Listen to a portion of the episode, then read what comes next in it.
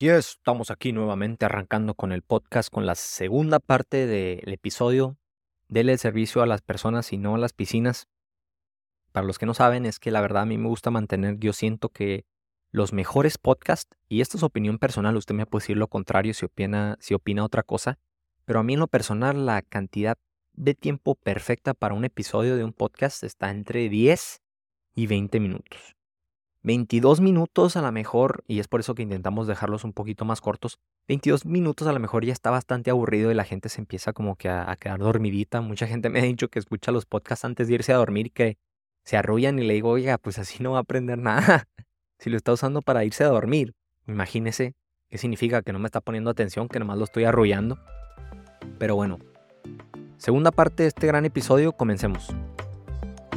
Hola, soy Miguel de Horrenda Technologies el podcast Controlando la Piscina es para todos los operadores, propietarios y profesionales del servicio de piscina que quieren aprender más de química básica y avanzada, así como también de los mejores hábitos de mantenimiento para ahorrarse tiempo, dinero y evitar problemas.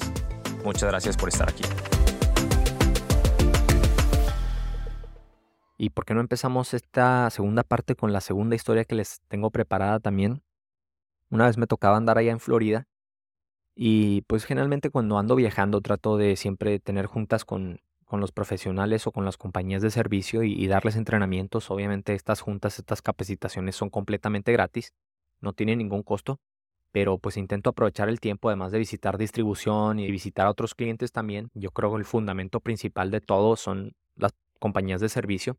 Son las que más interactúan con los clientes y con los problemas y es de donde yo aprendo más. Entre más me junte con ellos, mejor. Pero bueno, andaba en Florida y esta persona me dijo de que, oye, tengo una piscina que le hicieron un startup hace como unas tres semanas. Realmente siempre son problemas, ¿verdad? Nunca me hablan para, para decirme que, que vayamos a tomarnos unas cervezas o invitarme a, a un concierto o nada. O invitarme a pasear, siempre me hablan para preguntarme problemas. Me dice, oye, tengo una piscina que le hicimos un startup hace como dos, tres semanas y ahorita pues tiene manchas por todos lados. Entonces me gustaría tu opinión, me gustaría saber si puedes ir a la propiedad y nos juntamos ahí, la analizamos y me dices qué piensas y pues si tiene arreglo. Y yo, claro que sí, allá nos vemos. Me manda la dirección, me arranco, me voy con mi, con uno de nuestros representantes, el señor, el mismísimo Sammy, y él nos lleva, nos lleva hasta allá, era bien lejos también, era como una hora de camino por toda la costa, hasta que ya llegamos, ¿no? Y, pues, propiedades bastante muy nice también, no cualquier cosita. Pero igual, la piscina, no tan, no tan padre, no nada, nada que me, me, me volviera loco. Y llegamos a la propiedad, le mando un mensaje al chavo y le digo, oye, ya estamos aquí. Y me dice, oye, me atoré con el tráfico, pero tócale la puerta ahí y que te dejen pasar. No, me dice, no me dijo que, que, nos dejaran pasar, me dijo, pero espérate ahí, allá afuera, ahorita llego. Y yo, ok. Y me, a lo mejor también yo la regué. A lo mejor no debía haberme entrometido aún, no hubiera esperado por él, pero pues así se desenvolvieron las cosas. A veces uno no piensa hasta después, no reflexiona. Y estábamos ahí yo y el Sammy en el calorcito y de repente pues abre la puerta una señora. Una señora con un vestido largo, con joyas, con un reloj de diamantes y con unos lentes Prada. O sea, la señora muy bien vestida, muy elegante, esas señoras de ya que tienen como unos 60, 65 años, pero parecen de 40 y con maquillaje y todo. Y me dice, ¿qué haces aquí? ¿Quién eres?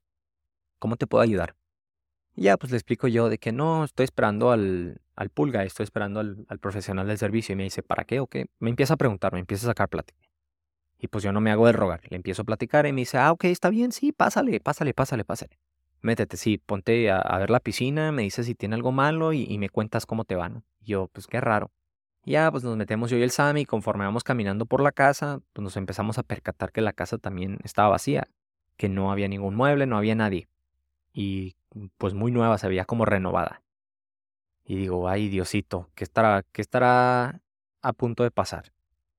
Total, me lleva a la piscina, me lleva a la alberca, empezamos a checar y obviamente sí, pues tenía manchas por todos lados, manchas de decoloración, era un pláster un poco oscuro, y las manchas eran blancas, entonces se notaba muy bien. No eran nada del otro mundo. Un lavadito con ácido o un no drain acid bath hubiera funcionado.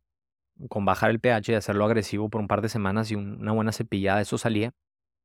Obviamente, pues no se hizo el startup adecuado porque si no, no se hubiera presentado esta situación. Y si, si quieres saber el por qué, pues escucha nuestros episodios de los startups, que ya regresarme haría muy largo este episodio, pero ahí tenemos la explicación en los episodios pasados acerca del arranque de piscina y por qué eso pasaría. Total, le digo, sí señora, la verdad es que pues tiene unos defectillos por ahí.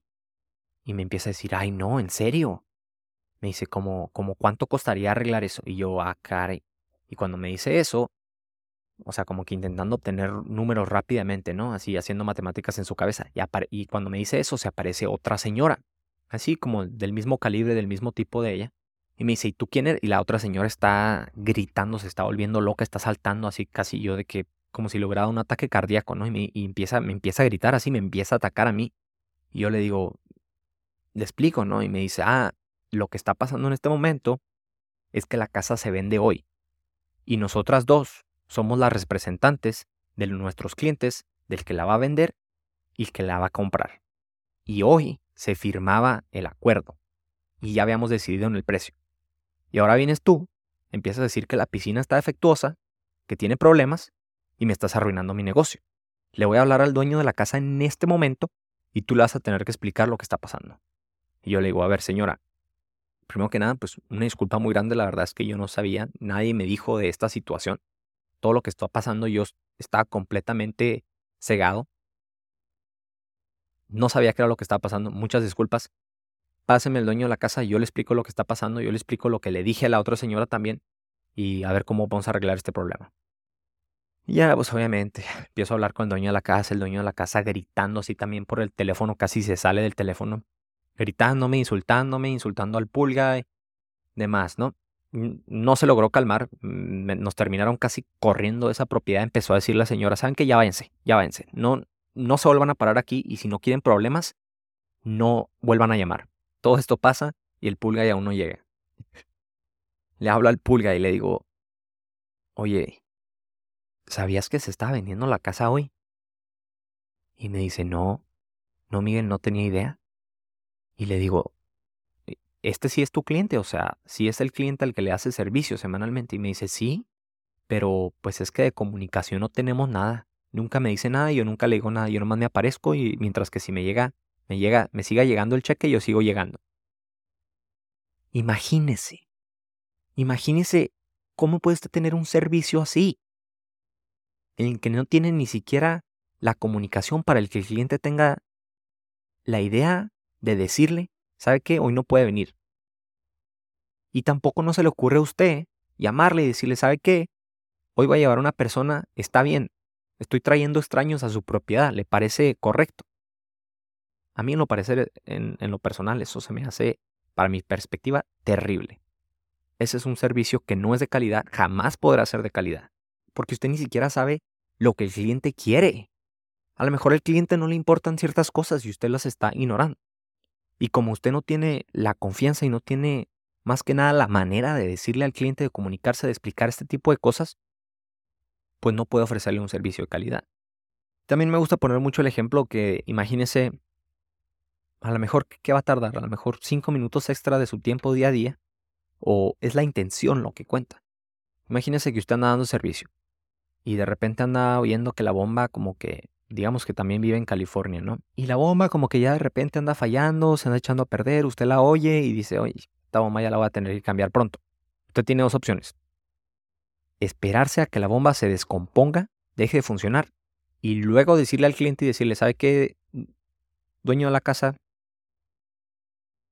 Se le echó su bomba. Y el dueño de la casa decir, óyeme, pero mañana tengo una fiesta o la necesitaba este fin de semana, van a venir mis familiares, lo que sea, no puedo no tener bomba, la necesito circulando. Y usted le dice, ok, pues no me toca venir mañana, pero como quiere que se la arregle mañana, pues voy a tener que ir a la tienda de piscinas ahorita a la distribución, ver qué es lo que tienen ahí, comprar lo que tenga al precio que sea, venir mañana a instalársela.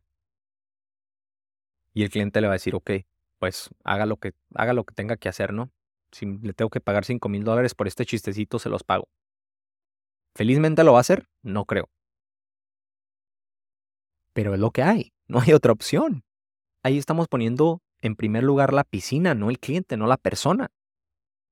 en un universo paralelo, usted notaría que la bomba se está echando a perder y tiene el tiempo, la visión de decirle al dueño de la casa, oye, tengo que hablar contigo. A lo mejor nunca le había hablado y esta es la primera vez que le va a mandar un mensaje y le dice, oye, tengo que platicar de algo contigo. Y el cliente le va a decir, ok, ¿qué pasó? Y usted le dice, su bomba se le va a echar a perder.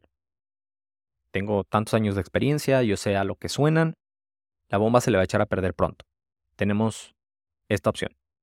Puedo yo ir a la tienda de piscinas, ver qué tienen, ver las diferentes opciones, hacerle una lista a la mejor de las diferentes características de cada bomba, cuál es la que yo le recomiendo, cuál es de buena calidad, cuál es de no, tan buena calidad, y usted me dice cuál quiere y cuándo la quiere comprar. Nosotros la compramos con tiempo, la guardamos en el garaje o, se la guardo yo y a la hora que la otra se le descomponga, se la cambio ese mismo día sin problemas, sin, sin tener que esperar, sin tener que estresarse. Y usted decide cuál es el mejor precio o cuánto le gustaría gastar. Eso es un ejemplo en el que yo estoy poniendo como prioridad a la persona. Me está interesando su cartera, me está interesando su inversión, su tiempo, sus sentimientos, cómo es que se siente. ¿Está feliz conmigo? ¿Está triste conmigo? ¿Está satisfecha? Todo ese tipo de cosas yo voy a poder saber. Voy a aprender a lo mejor cuánto dinero hace. Voy a aprender a lo mejor que no le molestaría gastar en una bomba Penter o comprarla más cara. Voy a empezar a ver ese tipo de cosas que me van a servir a mí, para mi negocio, para actuar con él. Y luego llega, por ejemplo, el cliente y le dice, ¿sabe qué? Pero yo no quiero correr la bomba. Me compraste una bomba de, velocidad variable, no se suponía que no le íbamos a correr, para eso servía. Y usted le explica, se toma el tiempo de ir el paso extra y explicarle y decirle, ¿sabe qué, señor? Las bombas de velocidad variable se diseñaron para correr lento todo el día. ¿Por qué? Porque si usted anda acampando y se pierde en el bosque y de repente ve un estanque con agua y tiene mucha sed, ¿le va a tomar de ahí? ¿O preferiría tomarle del río que se está moviendo, que está en constante circulación, en donde hay, no es tan propenso o es mucho menos probable que crezcan algas, que crezcan bacterias, que crezcan contaminantes. Y le dice el dueño de la casa, no, pues obviamente yo preferiría beber del río. Entonces usted le dice, ok, lo mismo aplica en su piscina.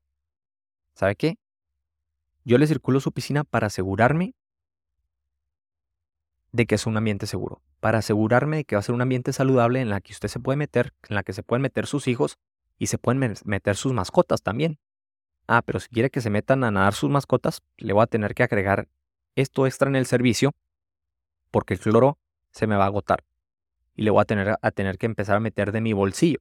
Entonces le voy a tener que poner enzimas para que las enzimas se encarguen de eliminar todo lo que el perro va a desechar ahí en la piscina. Y el cliente le va a decir, ah, ok, ya sé por qué estás haciendo las cosas que estás haciendo. Tiene sentido, está bien, córrame la bomba y está bien, cóbreme el producto extra para gestionar la, la demanda de contaminante que va a proporcionar mi perro. O el cliente puede decir, ¿sabe qué?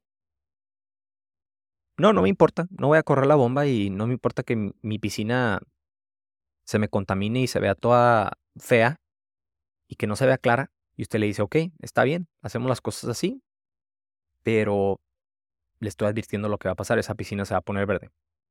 Porque si usted no corre la bomba, yo voy a tener que compensar con los otros lados de la química, porque ya sabemos, tenemos los tres pilares, tenemos la filtración, la circulación y la química. Y si una de esas tres empieza a fallar, tenemos que compensar con las otras. Generalmente, si no tenemos circulación, pues no tenemos filtración. Vamos a tener que agregar una demanda mayor de químicos. Eso va a salir de su propia cartera. Si usted le dice al cliente, le explica ese tipo de cosas, ellos van a entender pero más que nada, pues hay que tener ese tipo de relaciones para llegar a, tener esa confianza. Entre más sepa su cliente de su oficina, mejor. Y obviamente que usted también tiene que tener la confianza o la seguridad, la educación para explicarle al cliente este tipo de cosas. Para decirle, ¿sabe qué? Está bien, usted sabe su piscina, le estoy explicando todo, pero no me va a poner a, no se me va a poner a moverle la bomba. Yo soy el único autorizado por cuestiones, primero que nada, de seguridad, y segundo porque me arruina mi trabajo, yo soy el único que puede ajustar la bomba. Si usted quiere jugar con su piscina, aquí están las lucecitas, aquí está la fuente, aquí están los jets, pero la bomba no me la toca. Y tampoco de andar agregando fertilizantes alrededor del jardín y tampoco de agregarle productos químicos a la piscina. Y de verdad, si quiere que le cobre menos, asegúrese de bañarse antes de meterse al agua para reducir toda la demanda de contaminantes para yo no tener que agregar más químicos constantemente. A lo mejor si usted ya sabe que la piscina es una piscina que es muy propensa a recibir alga en los veranos, ¿por qué? Porque a lo mejor naturalmente recibe muchos fosfatos. Ya hemos cubierto que hay muchas maneras por las cuales los fosfatos se pueden introducir en el agua, pero a lo mejor usted identifica que esta es una piscina de ese tipo. Y sabe que, por ende, pues tiene que tratar la condición, tiene que agregar removedor de fosfatos. Mejor hacerlo semanalmente para que los fosfatos no se vayan acumulando y que esto no vaya incrementando indirectamente la demanda de cloro. Entonces usted le explica esto al cliente y el cliente le dice, bueno, ¿y qué son los fosfatos? Usted le explica, los, fosfatos son los contaminantes que se introducen al agua, que contribuyen al crecimiento del alga porque actúan como su comida. El alga se las come. Entonces, cuando nosotros reducimos los niveles de fosfatos y tenemos un buen nivel de desinfectante en el agua, nos aseguramos que la alga no vaya a crecer. Los clientes dicen, ah, ok, ya entendí, todo me está quedando muy claro, muchas gracias por tomar del tiempo de explicarme. Pero ¿qué pasa cuando el cliente le dice, no, yo no, yo no quiero que me ponga removedor de fosfatos, no me importa, no te lo voy a pagar, hazle como quieras? Entonces otra vez, usted le dice, ok, está bien, pero yo le estoy advirtiendo que la piscina se le va a poner verde. Ya no es consecuencia, no es mi problema, no es mi culpa. Yo le estoy diciendo las cosas como son, para su mejor beneficio, por su bienestar, para tener la mejor calidad en su piscina y usted no quiere hacer el sacrificio, a pesar de que ya hizo la inversión, está bien. Pero le estoy advirtiendo se le va a poner verde. Ya no queda usted mal. Ya no queda usted como el que, ah, no sabe cómo hacer las cosas, no sabe su trabajo, no sabe por qué se le puso la piscina verde.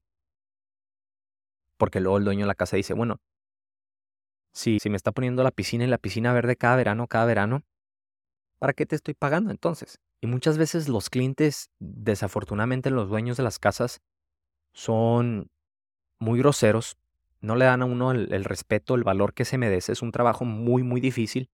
Y aparte, uno lo tiene que hacer debajo del sol. Las personas que viven en el desierto de Arizona o en el desierto de California, allá en Palm Desert, Dios los bendiga porque un día me tocó ir a hacer servicio con un cliente y andábamos a las 12 del día y estaba a 120. Y cepillar la piscina a 120 les digo que es tres veces más difícil que cepillarla a 70, 80 grados. Es una cosa que mi respeto, la verdad, para estar haciendo eso todo el día. Total.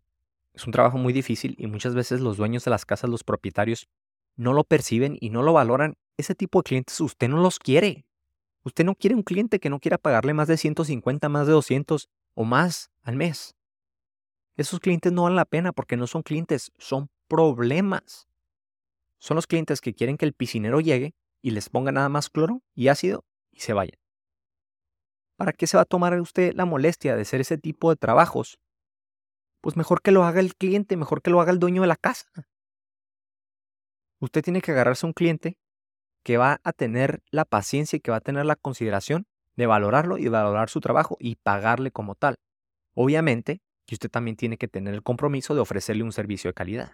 No estoy diciendo que todos los días tenga que ir a darle el servicio, o perdón, todas las semanas, una vez por semana o dos veces por semana, que tenga que ir y tardarse cuatro o cinco horas con su piscina. No, no se trata de eso. Usted puede llegar y aún así tardarse 15, 30 minutos y de vez en cuando, cuando se ocupe, cuando sea necesario a lo mejor, hacerle una lava gratis del filtro o cepillarse, o a lo mejor si el problema, usted percibe que algo se va a presentar, tardarse dos, tres horas en su piscina cuando sea requerido, cuando usted sienta la necesidad, que no tenga la prisa de que, ay, ya tengo la otra piscina que me paga 99 al mes, entonces ya me tengo que ir, no me puedo tardar más de cinco minutos aquí. Una persona que hace este, ese tipo de, de servicio, ese tipo de negocio, no tiene tiempo de construir una relación con el dueño de la casa. Aunque lo quisiera, es un cambio de actitud me llaman y me dicen, y la razón por la que quería hacer este episodio, porque de hecho no era el orden que nos tocaba, nos tocaba ser el cuarto pilar del cuidado proactivo de Horrenda y no lo hemos brincado, lo hemos estado posponiendo, pero la razón por la cual me urgía hacer este episodio es porque funciona. Es un cambio de actitud que funciona y que es tan efectivo y que es tan sencillo. Es un cambio de simplemente tener la intención de preocuparse por lo que, lo que de verdad importa, que son las personas. Y me llama un cliente el otro día y me dice, Miguel, y le acaba de dar la clase, le acaba de haber enseñado todo este tipo de estrategias, todo este tipo de mentalidades proactivas. Y me dice, no puedo creer que haya funcionado. Y yo le digo, pues, ¿qué hiciste? ¿Qué pasó? Y me dice, bueno, pues me senté con el cliente, le expliqué las cosas, le dije por qué quería cobrarle un poco más.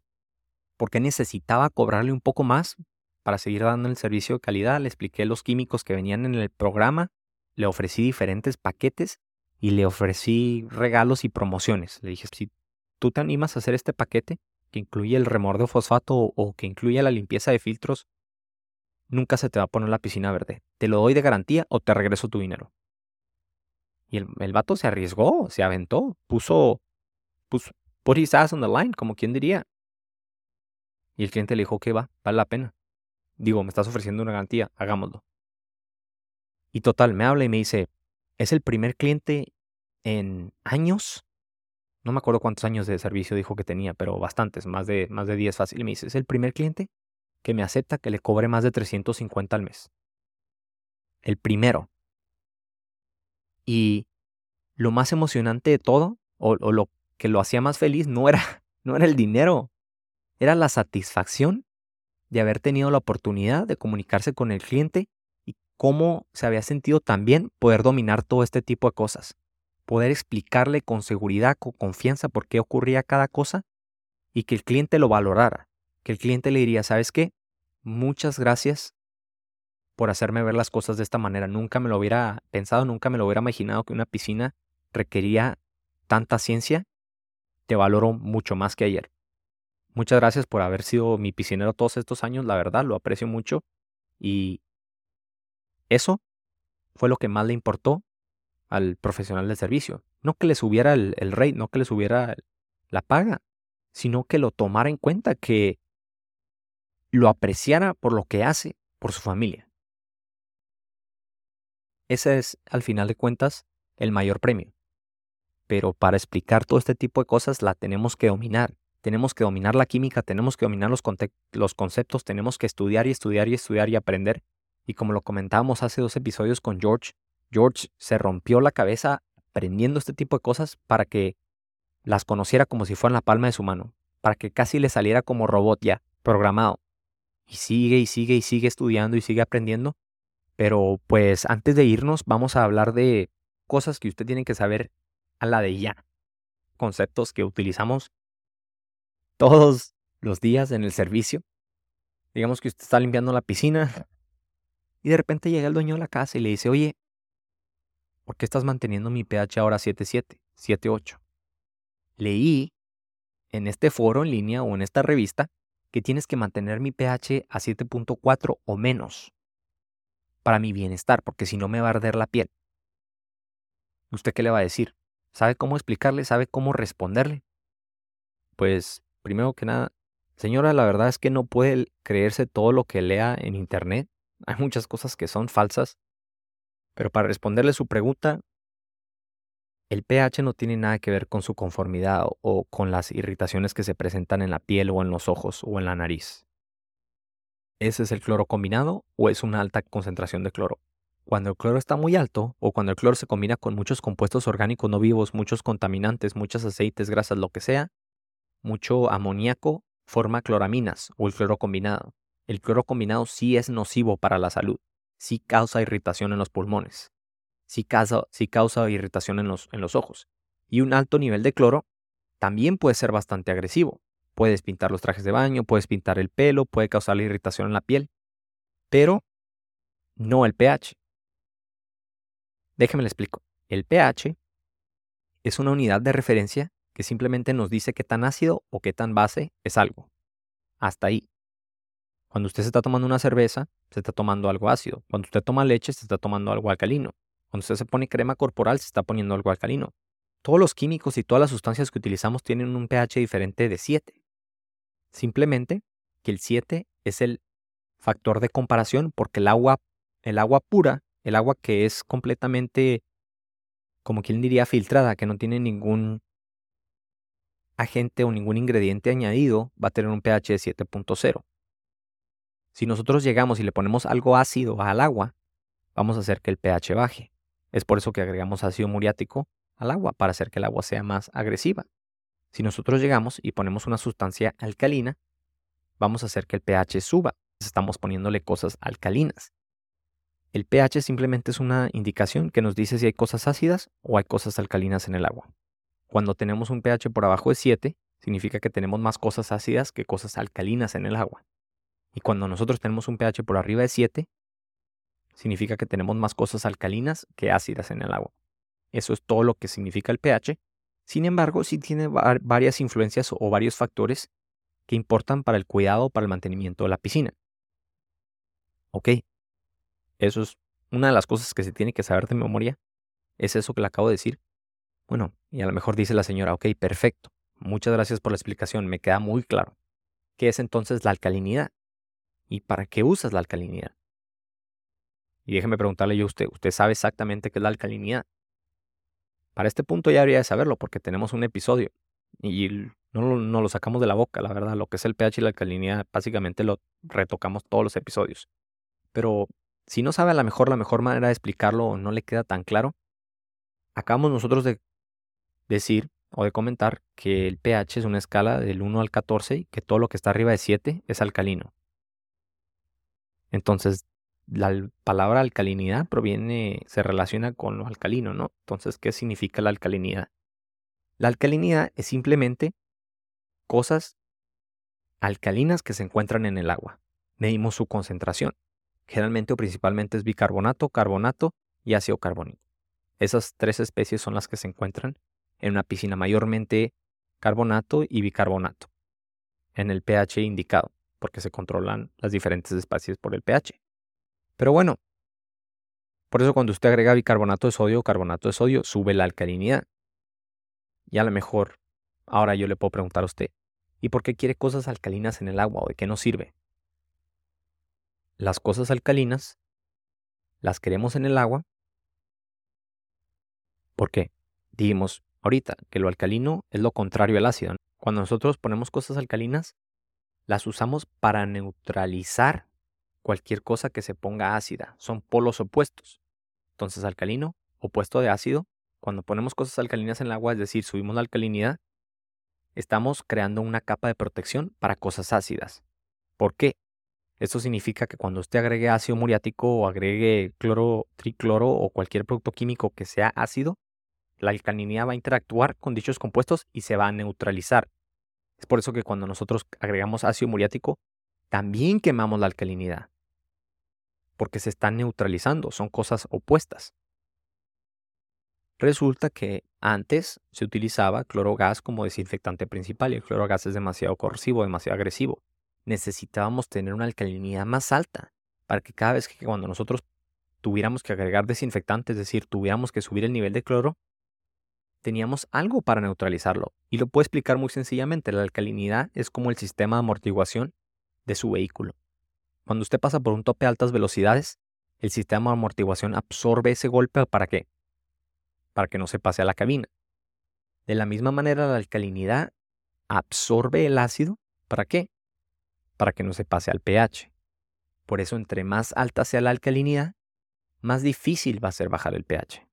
Entonces, ya como pulga, mide el pH y la alcalinidad básicamente todos los días, cada vez que va a hacer servicio, Ahora sabe, sabe exactamente qué son esos dos compuestos. Tiene que tener la oportunidad de dominarlos al punto en que los pueda explicar. Porque como decía Einstein, si usted no puede explicar algo claramente significa que no lo entiende al 100%. Hasta ahorita esas dos cosas. El tercer factor que tiene que saber explicar facilísimo es el acondicionador, estabilizador o ácido isocianúrico, pero ese lo vamos a dejar para el siguiente episodio porque de hecho es el tema principal. Entonces recuerde, darle el servicio a las personas, no a las piscinas. Ofrézcales un servicio de calidad en el que los pone como prioridad a ellos, no a la piscina. Hágalo con su mejor intención y verá cómo su negocio va a empezar a crecer, cómo su negocio va a mejorar. Funciona. Nos vemos hasta luego. Nos vemos hasta la próxima por favor, si le gustó este episodio, compártelo con sus amigos. Creo que tiene demasiado valor este y el episodio anterior y espero les haya gustado. Soy su anfitrión Miguel. Muchas gracias. Gracias por escuchar otro episodio más del podcast Controlando la Piscina. No se olvide de compartir, suscribirse o calificar este podcast o episodio. Visítenos en horrendatech.com para más información.